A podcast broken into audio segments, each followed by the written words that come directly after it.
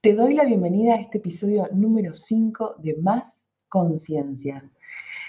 Bueno, el episodio de hoy lo he titulado Cómo fortalecer el sistema inmunológico.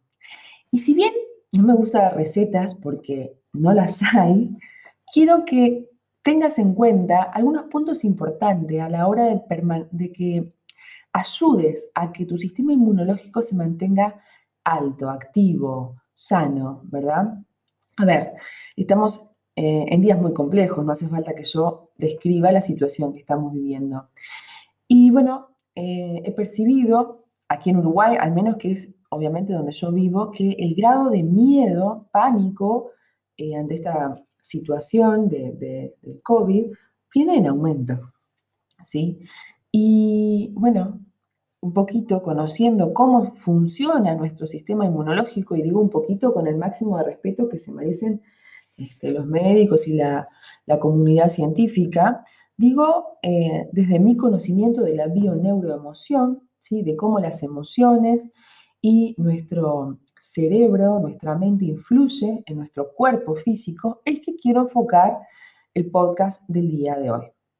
Te cuento un poquito, ¿sí? de manera muy simple, eh, cómo reacciona nuestro cuerpo ante la eh, detección de una amenaza o de un agente patógeno, virus, bacteria y demás.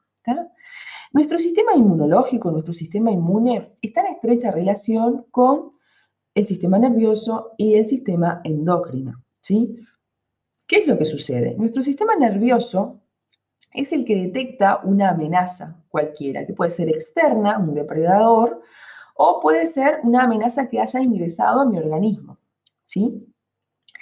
El sistema nervioso reconoce esa, esa amenaza y inmediatamente envía señales a nuestro sistema endocrino para que segregue determinadas sustancias que permitan o la eliminación de esas sustancias, ¿sí? entramos como en esa lucha en la cual los glóbulos blancos y, bueno, otras, eh, otras partes de nuestro cuerpo intervienen en esto con los anticuerpos y demás, o em, que nos permitan una rápida reacción, si ese agente amenazante es exterior a nosotros, una rápida reacción en la que podamos huir de esa situación de amenaza o enfrentarla para la lucha. Entonces, con todo esto, bueno, obviamente también nuestro sistema cardíaco se ve afectado, eh, hay una reacción biológica, física, que está dentro de lo esperado que nuestro cuerpo puede eh, activarse, puede reaccionar. ¿Qué sucede? Una vez que esta amenaza eh, externa o que haya ingresado a mi cuerpo es eliminada o ya no deja de detectarse, el sistema nervioso deja de estar en alerta, el sistema endocrino deja de segregar a la sangre esas sustancias que, me impulsan ¿sí? a buscar una solución de, de algún modo a esta amenaza y a través de la sangre son eliminadas todas esas toxinas porque es importante tener en cuenta que pasan a ser toxinas, exactamente eso, tóxicas, cuando ya eh, esas sustancias que garantizaron mi supervivencia en un momento determinado bajo una amenaza, ya no hay amenaza. Cuando ya no hay amenaza, esas sustancias pasan a ser tóxicas y es necesario que el cuerpo las elimine. Eso es lo que sucede a grandes rasgos ante una, ante una amenaza que puede ser externa, como te dije, o interna, un agente patógeno, agente viral, bacteria, bueno, distintos nombres y distintas categorías. ¿Qué sucede en todo este proceso que es importante tener en cuenta? Es importante tener en cuenta que ante esa situación de amenaza, lo que percibimos obviamente es eh, miedo, ¿verdad? Generalmente miedo o enojo. De algún modo, eh, ese miedo o ese enojo es el que me impulsa, ¿sí? Impulsa a mi organismo a defenderse o a escapar de esa situación para garantizar la supervivencia. El sistema inmunológico, el sistema nervioso, el sistema endocrino funcionan a la perfección en ese sentido, cumpliendo con esas funciones. Una vez ¿sí? que en rápidos en milésimas de segundo, nuestro torrente sanguíneo se ve inundado de sustancias bioquímicas que tienen como objetivo eliminar, por ejemplo, en este caso, el virus, ¿sí? Nuestro cuerpo está dedicando toda su energía en eso, la eliminación del virus o del agente patógeno eh, o del agente amenazante.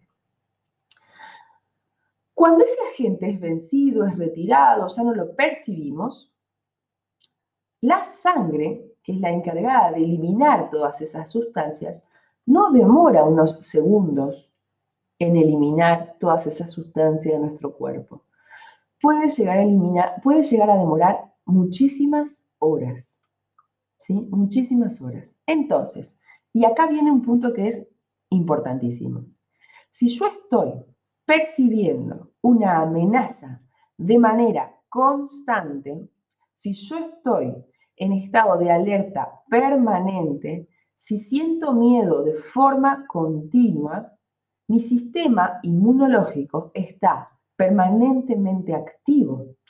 Por lo tanto, por lo tanto, mi cuerpo está de forma permanente inundado por sustancias bioquímicas que tienen el objetivo de salvarme, ¿sí? de garantizar mi supervivencia, pero que, como estoy sana, que quede claro esto, estoy sana, pero percibo el miedo afuera, producto de todo lo que veo que está sucediendo a mi alrededor, estas mismas sustancias terminan reaccionando contra mi biología, contra el mismo cuerpo. ¿Por qué? Porque están demasiado tiempo en el torrente sanguíneo. No es no son eliminadas.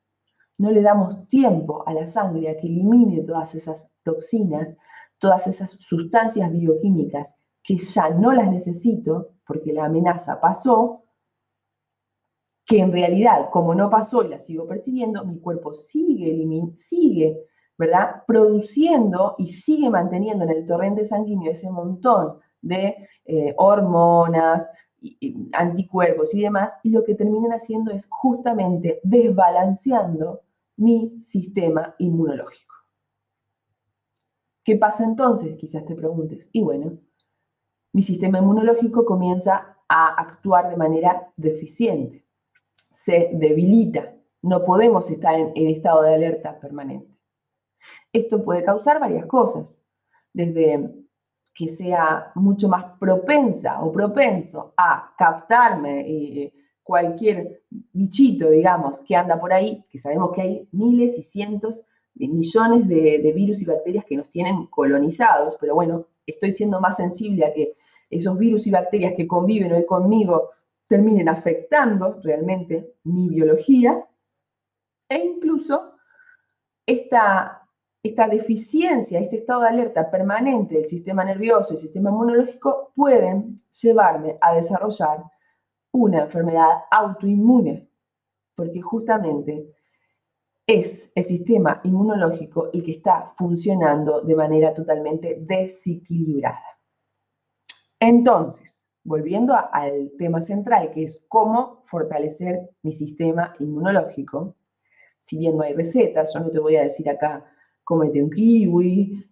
No, lo que quiero que veas es que tu sistema inmunológico es perfecto, tiene una capacidad de respuesta y una capacidad de eliminar del organismo todas esas sustancias utilizadas en un momento determinado. Lo mejor que podemos hacer para mantener nuestro sistema inmunológico funcionando de manera correcta es estar en estado de calma, es estar en estado de armonía, es aprender a gestionar este miedo ¿sí? que nos puede estar causando esta situación que estamos viviendo, es apagar el informativo para que mi mente deje de percibir toda esa, toda, todo ese agente, ¿verdad? Depredador que hay afuera, porque posiblemente yo esté en mi casa sin ningún síntoma, sin nada, pero esté aterrorizada con todo lo que veo en las noticias. ¿sí? Entonces, mantener la mente sana, limpia, enfocada en el aquí y en ahora. Entonces, ejercicios de meditación, ejercicios de mindfulness, contacto con la naturaleza en la medida de tus posibilidades en el lugar que estés, ¿sí? ejercicio físico, porque también a través del ejercicio físico se colabora con la eliminación más rápida de todas esas toxinas. Mantén tu mente limpia. Aprende a gestionar todas las emociones que este estado ¿sí? actual de crisis te está provocando. Y esa es la mejor manera que tienes de mantener tu sistema inmunológico fortalecido.